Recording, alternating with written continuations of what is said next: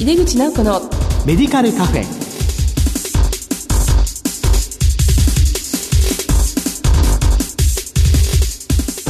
こんばんは。帝京平成大学薬学部の井出口直子です。この番組は医療を取り巻く人々が集い語らい情報発信をする場です。高齢化が進む日本では在宅医療在宅介護への必要性が高まっています。在宅医療の中心となるのは地域の診療所や薬局です今月は在宅医療と地域連携について特集でお送りします。この後ゲストの登場です。お楽しみに。入れ口直子のメディカルカフェ。この番組は武田手羽の提供でお送りします。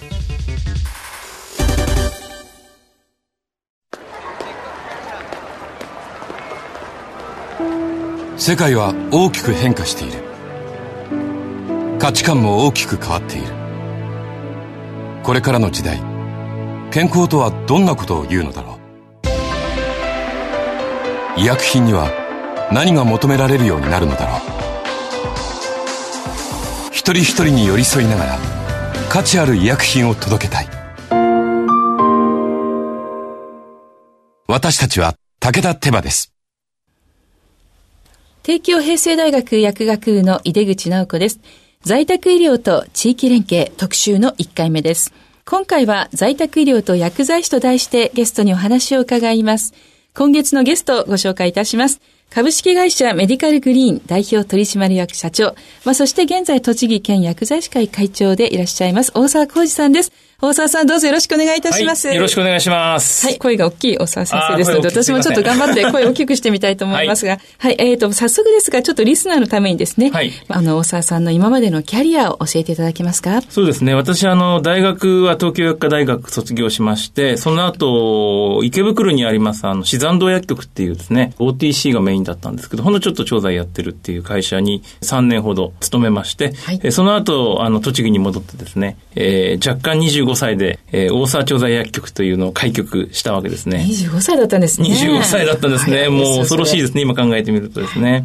で、その後、あの、社名を変更しまして、今、あ株式会社メディカルグリーンという会社になっております。はい。その、大沢先生のメディカルグリーンというのはどのような会社なんでしょうか？そうですね。メディカルグリーンは、あの、薬局とですね、デイサービスとか老人ホーム、これ高齢者支援ですね。そして子育て支援で保育園なんかやってるんですけど、はい、薬局の方はですね、えー、いわゆるあの、街中にある薬局ですね。はい、はい。あの、うちの薬局はみんなそういう地域に根ざした、こじんまりとした薬局が多いっていうか、まあそういう形でやってるわけですね。はい。はい。まあ、薬局だけじゃなくて、まあ高齢者施設、そしてあの、保育園。そうですね、保育園。幅広く地域に根ざしてなってらっしゃるということですね。そうですね。はい。あの、さて今回のテーマは在宅医療と薬剤師です。医師や看護師、薬剤師などが患者さんのご自宅、または、まあ、施設の方にですね、訪問して提供する医療サービスである在宅医療。まあ、この在宅医療へのお考えを教えていただけますか？はい、そうですね。在宅医療は、えー、今まさに、まあ、高齢化、超高齢化ですかね、社会になった日本でですね、えー、まあ当然高齢になれば、要介護になったり、うん、まあ病気を持ったりっていう確率が高まってきますけども、はい、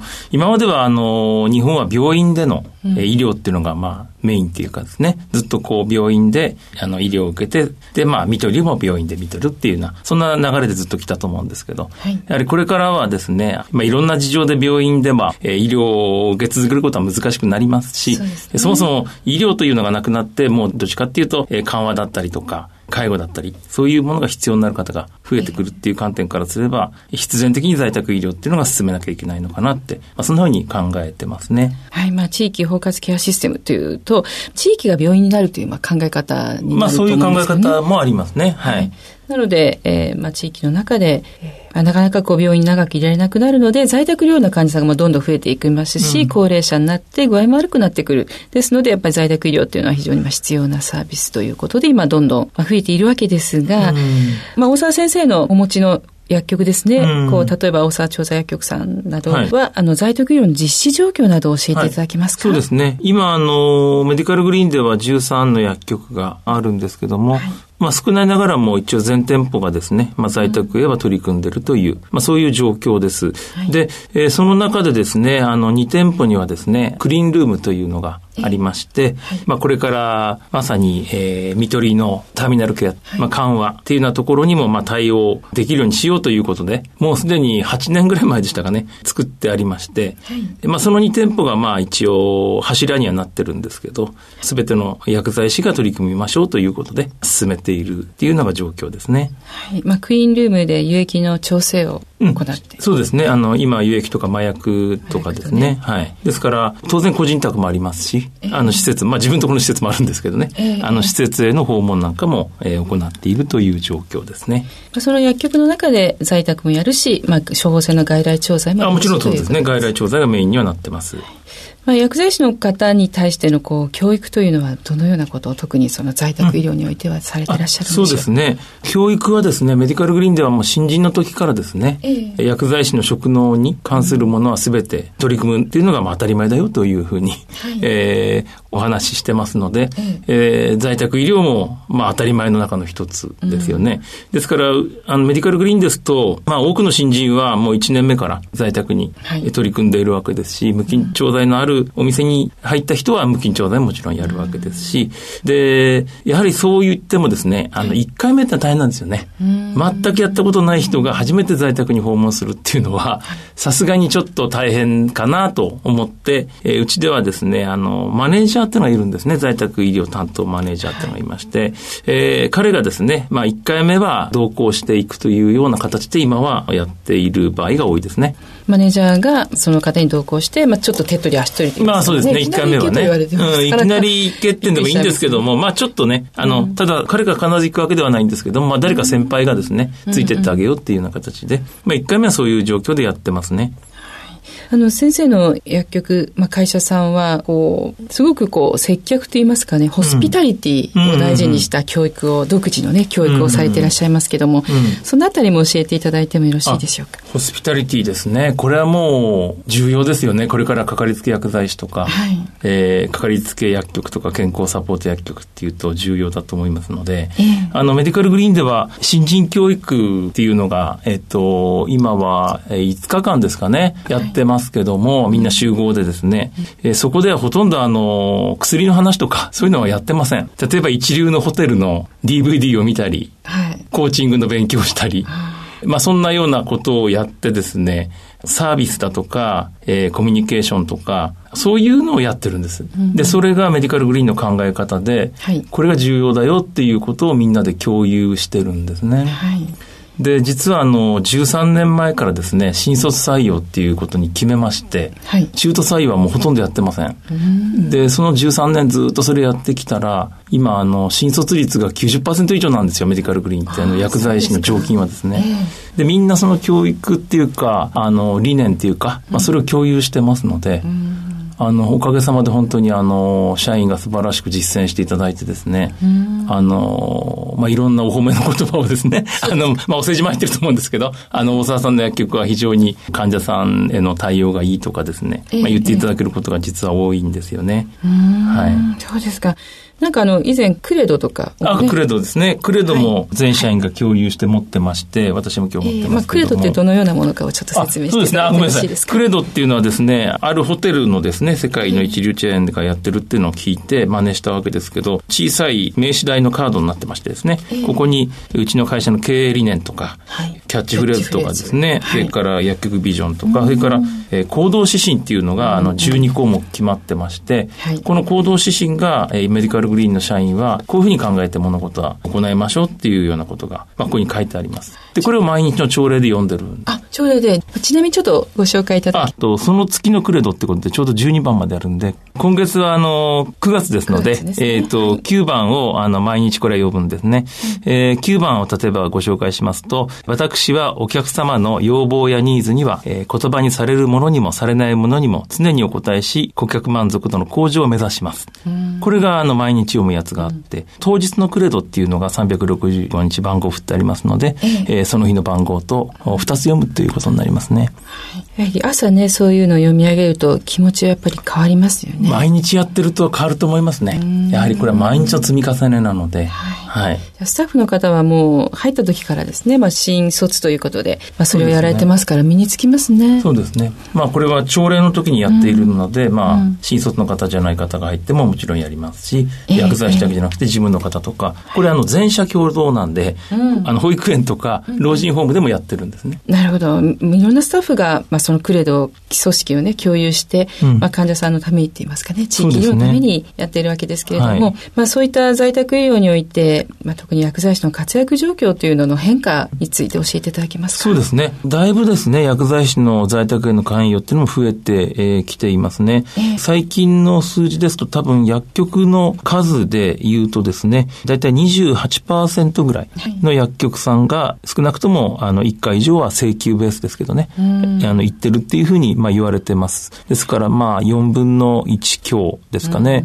で、年間ですと請求ベースですけども650万回ぐらい。薬剤師が言ってるそうなんですね。そうなんです、ね、まあ処方箋が8億枚ぐらい出てるってことですから、うん、えー、そこからするとまだ本当に少ないわけですけども、これ年々増えていますね。もう本当にこう、大沢先生の薬局はかなり早い時期から在宅医療に力を入れて取り組まれてたと思うんですけれども、えーね、まあ、先生が思われるやはり薬剤師の今すごく大事な責務ですかね、うん、在宅医療における。これは何だとお考えですか、あそうですね。あのー、まあ、薬剤師が在宅に取り組むっていうのはまあ当たり前の話で、えー、今まさにかかりつけ薬剤師とかっていう観点からすればですね、はい、あの、薬局に歩いて来られる人には対応できますけども、薬局に通院困難とかで来られなくなっちゃったら、私は残念ながらあなたの家には行けませんなんていうのはちょっと、うん、そもそもまずいっていうのが一つあるのと、はい、あの、在宅行った時に薬剤師の役割はですね、二つあると思ってまして、一、はい、つはあの、当たり前ですけど、薬剤師ですから薬の指導っていうんですか、説明とか、えー、ちゃんと飲めてるかどうかの確認とか、はい、そういうのはもちろんやるわけですけども、あとアドバイスですよね、多職種の皆さんとかに。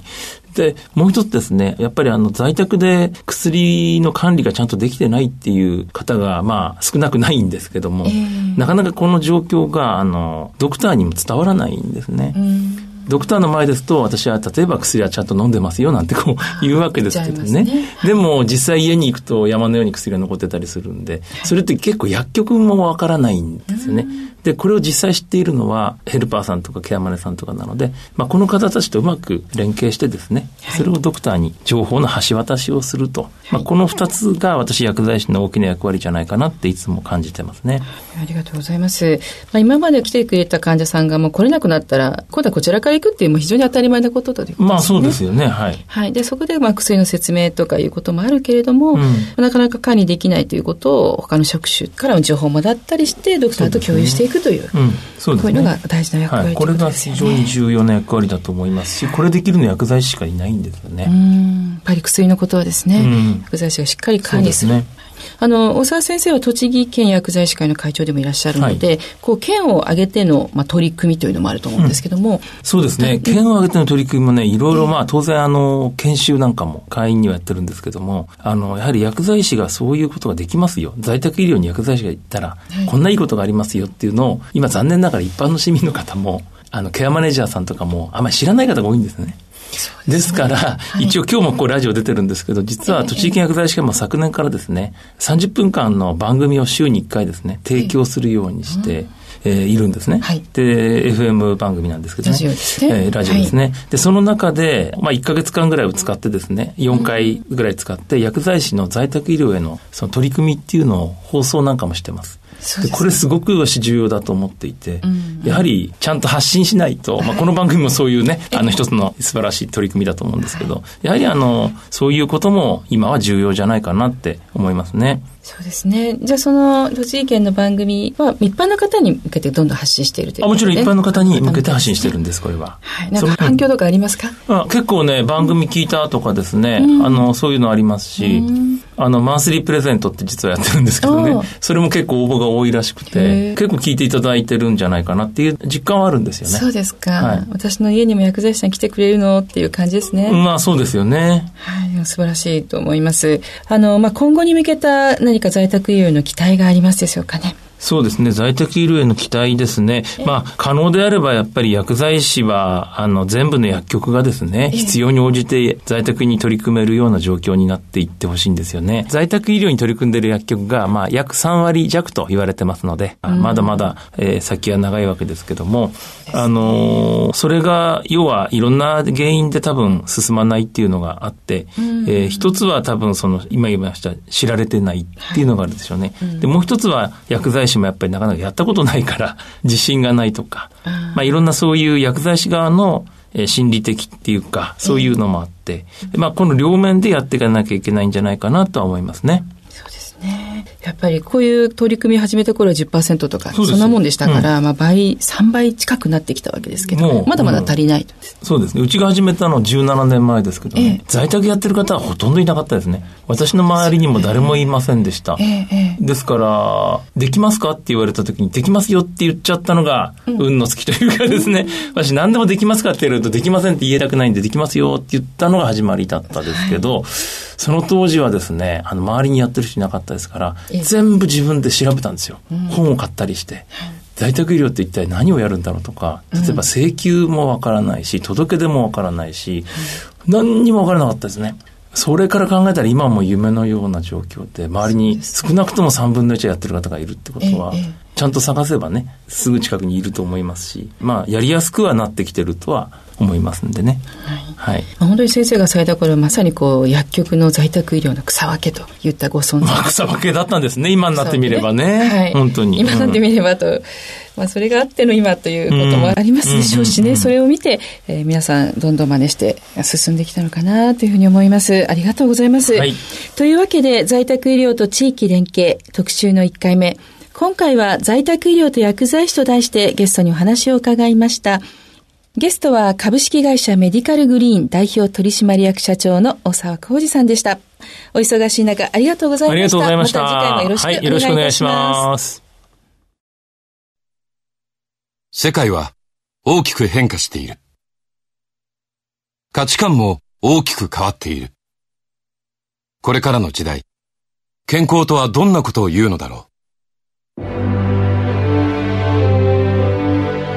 幅広いラインナップで信頼性の高い医薬品をお届けします。一人一人に向き合いながらどんな時でも健康を咲かせる力を。私たちは武田手羽です。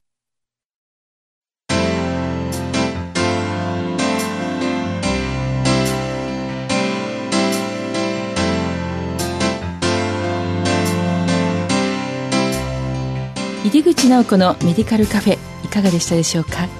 今月のゲスト大沢先生のモットーは実は返事ははいかイエス。18年前大沢先生は介護保険の行政の担当者に薬剤師さんも在宅を訪問してお薬など説明できますかと聞かれ初めてだったけどはいできますとお答えしたそうです、まあ、そこがきっかけとして現在の在宅医療の草分けとしてご活躍されているということですね。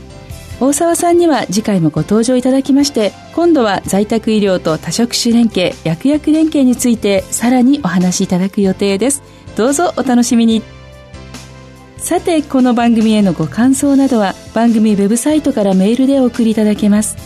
放送後にはオンデマンドとポッドキャストでも番組を配信しています。ラジコのタイムフリー機能では放送後1週間番組をお聞きいただけます。毎月第2第4水曜日夜8時40分から放送中の井出口直子のメディカルカフェ。次回は9月27日の放送です。それではまた帝京平成大学の井出口直子でした。井出口直子のメディカルカフェ。この番組は武田手羽の提供でお送りしました。